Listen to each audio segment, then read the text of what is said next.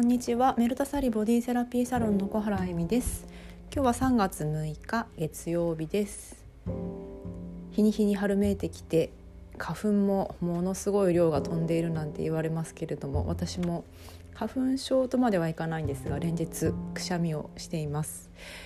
今日は自然にできる花粉症やアレルギー性鼻炎などのその炎症系ですね。鼻がこう痛いかゆいとか粘膜がムズムズ。その辺の対策をお話ししたいと思います。ではゆるまる時間スタートします。カミカミです。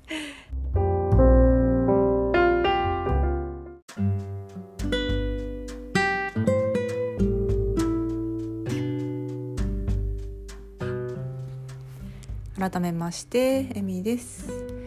皆様3月6日月曜ですね。いかがお過ごしでしょうか？もう3月もあの1週間が過ぎようとしています。この間年始だったのにあっという間というのが私の正直な感想なんですけれども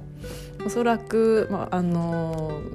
会社とかなんかこうお勤めされている方は年度末っていう方も多いのではないかと思いますし私の親戚の子たちも卒業していく子たちもいますし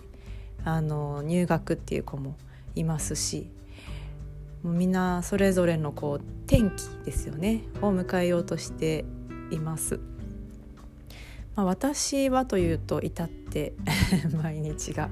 あの、まあ、サロンでのトリートメントとヨガのレッスン。そしていつも通りマッサージ先生のもとでのマッサージの勉強とそしてヨガの勉強と解剖学の勉強をしながら日々過ごしております。さて、えー、花粉症に関して今日はちょっとお話ししたいと思うんですけどもまず花粉症って本当に人それぞれその反応の程度が違いますので本当に日常生活が送れないぐらい苦しくなったりだるくなったりあの、まあ、花粉を吸ってくしゃみが出たりする反応だけではなくてその鼻や喉など粘膜目もそうですよねの炎症が辛いという方はもう早めに医師の方に相談されると良いかと思います。でそれ以外の別に花粉症というほどでもないけれどくしゃみは出るし涙もやっぱりこう日によって出るなという方はおそらく結構多いんではないかと思います。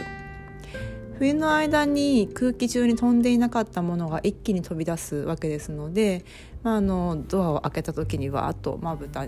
に目が涙がこう出てきたり鼻水が出てくるのは、まあ、ごくごく自然な反応で体に入ってきたものをそれが体の中のその細胞が反応して出すっていうことが起きますよね。でそのまあいろいろまあ砂とか埃とか花粉などなども飛んでるわけなんですけど、まあ、人によってアレルゲンなどは違うとはとは思うんですがいろんなものが飛んでいるのを吸い込むっていうのは、まあ、あの誰しも同じ条件かと思います。で特にまあこの私が住んでいる東京ではアスファルトが多いです。で自然も非常に関東平野は少ないのでもうあのこれほど自然がない都市って他にあるんだろうかって私いつもあの考えているんですよね。でまああのよくバリに行って東京だよってスカイツリーの上からの写真とか見せると空気あるのって聞かれたことあるんですけどそれくらいまああの地面がないので木々も少ないそうするとやはりこう舞ったものが吸収されないまま風が吹いたごとにまた舞い続けますよね。であの、まあ、我が家のベランダもですねこうパッとこう干そうとしたタオルが落ちてしまったらタオルが抹茶色になるくらい下に溜まっていてびっくりしたんです。つい先日洗ったばかりなのにですよ。そのベランダの床を。っていうぐらいもう日々日々大量に飛んでいます。よね まああんまり花粉症の方飛んでる飛んでるって言われると辛くなるのでこの辺にしておきますが、まあ、実際千葉とか私もよく行くので行くともう杉が赤く赤くなってたわわに花粉を抱えてこう出すぞっていうのがあの 見られましたで先日行ったらもうまだかなり落ちてたので相当量があのもう飛んで飛び済み だと思います。で、えっと、まずそのひどい方は薬を病院に行ってもらうっていうのが良いと思います。で今日私がご紹介したいのは、まあ、自然な方法でその炎症を抑えるアロマに関してです。でその、まあ、まずは飛んできたものを洗い流したり、まあ、マスクとか帽子とか眼鏡とかもう本当にひどい方はカバーするっていうことはまず良いと思いますし、まあ、帰ってきて服を着替えるとかもあのいいと思うんですよね。でその、まあ、降りかかってくるというか降ってきたり飛んでるものを肌から落としたり洗い流すっていうことをした上でその炎症が粘膜に起きてますのでそれに対してのアプローチをしていくっていうのが良いと思います。もちろんひどい場合はお薬を。で、まあ、それほどでもないなっていう方は私はこの時期メディカルレベルのオーガニックのものに限りますがアロマセラピーと呼ばれる香りによってその香りから脳へそして肌から皮膚へ、えー、塗布影響を優しくさせていくエッセンシャルオイルと呼ばれる精油をよく用います。でこれはあの植物からその成分をこう抽出したものエッセンスになるんですけども、まあ、よくあの雑貨屋さんにあっていい香りだなっていうあのアロマオイルのもっと純度が高かったり精度をきちんとオーガニックだったりその農薬を使ってないものだったりあのその効能に焦点を絞って作ったものになります。で、まあ、ちなみに世界の中の、えー、かなりの8割だか7割だかの精油っていうのは日本に入ってきてほぼほぼ雑貨レベル塗布はできないものと言われてますので、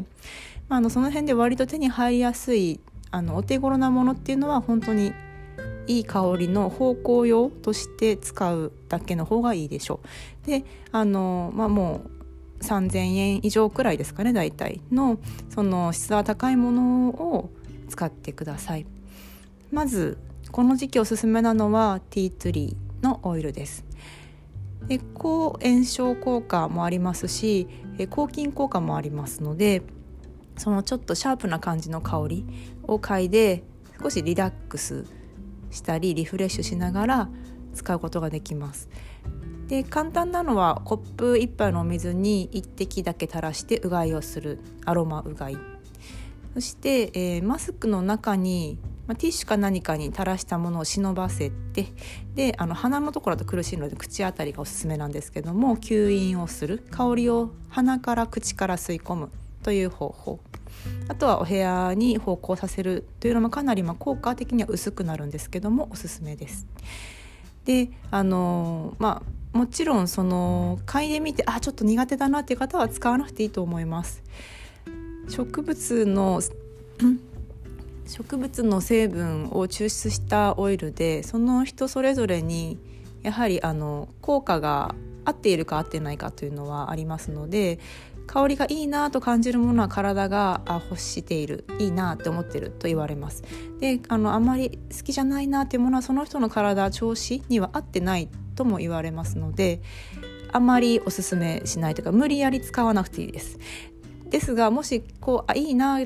いい香りだなとか気持ちがリラックスしたなとかいい効果ご自分にとってのですよ。を感じたら是非使ってみてください。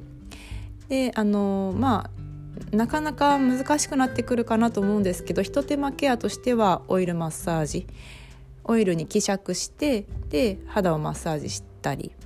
で私はもうあのすごく薄く薄く薄く良質なゴールデンホホバオイルのオーガニックのものに薄めて鼻の粘膜に優しく塗布したりしていますが、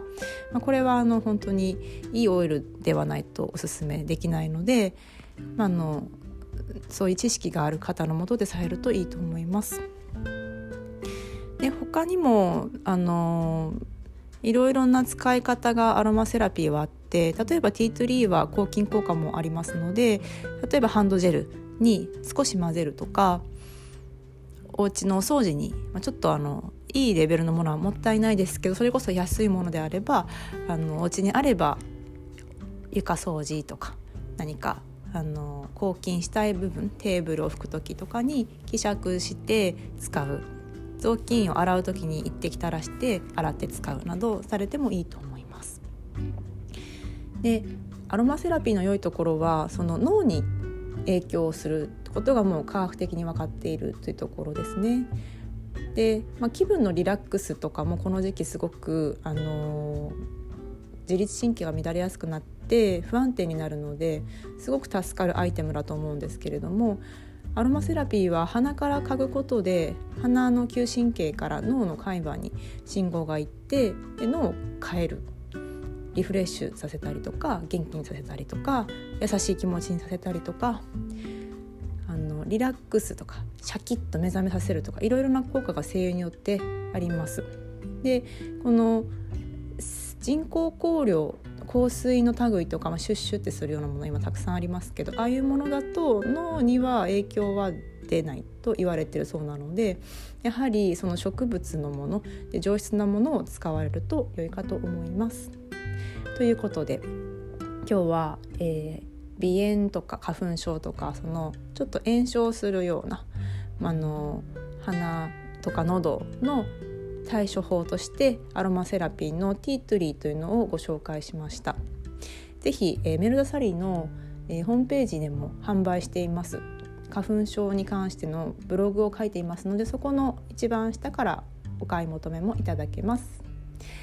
何か他にもご質問やリクエストあればお気軽にお話メッセージくださいお待ちしております